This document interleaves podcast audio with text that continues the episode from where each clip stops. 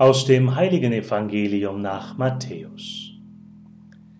In jener Zeit sprach Jesus, Ich preise dich, Vater, Herr des Himmels und der Erde, weil du das vor den Weisen und Klugen verborgen und es den Unmündigen offenbart hast.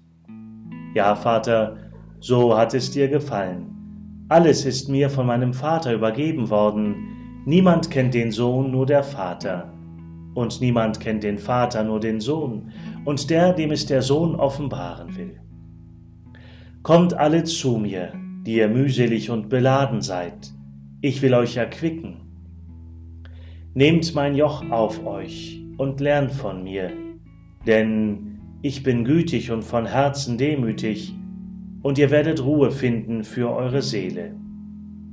Denn mein Joch ist sanft und meine Last ist leicht. Evangelium, frohe Botschaft unseres Herrn Jesus Christus.